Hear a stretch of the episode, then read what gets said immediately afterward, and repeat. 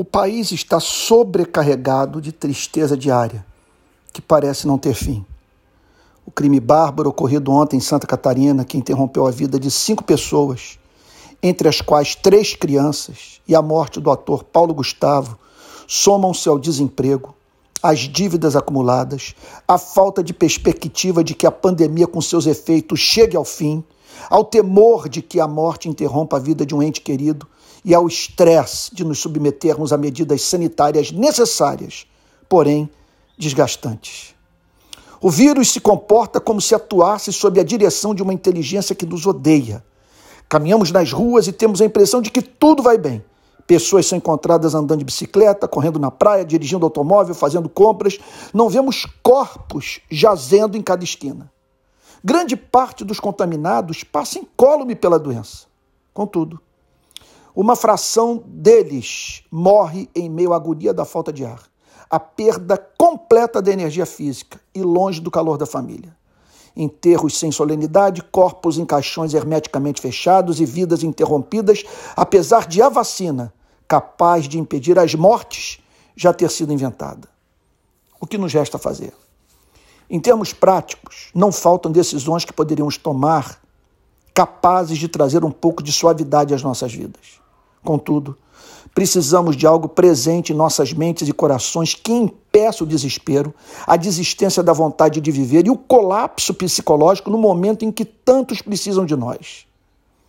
O que podemos usar como contraponto às vozes da desesperança num contexto em que tudo se nos afigura como desprovido de significado, como se o universo estivesse entregue às forças cegas?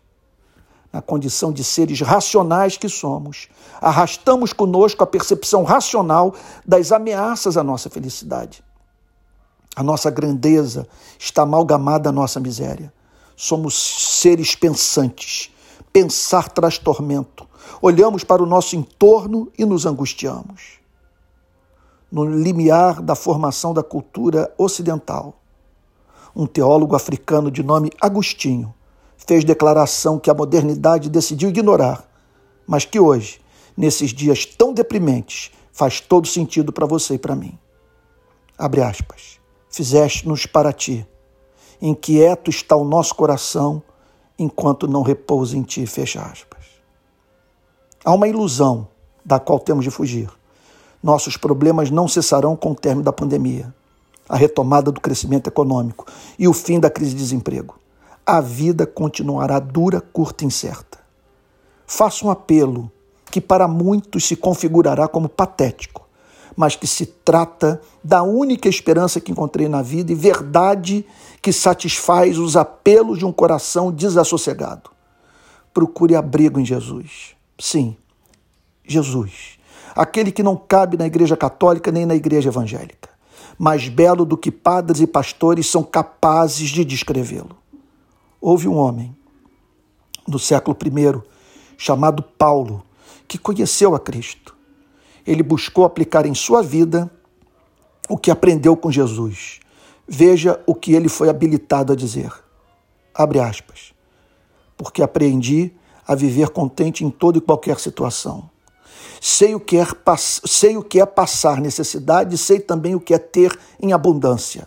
Aprendi o segredo de toda e qualquer circunstância, tanto de estar alimentado como de ter fome, tanto de ter em abundância como de passar necessidade. Tudo posso naquele que me fortalece. Fecha aspas. Busque a Cristo. Se Cristo for real, como Santo Agostinho e o apóstolo Paulo declararam ser, pense no quanto está perdendo. Perdendo o quê? O contato íntimo com quem mais o ama no universo, aquele que o formou no ventre materno.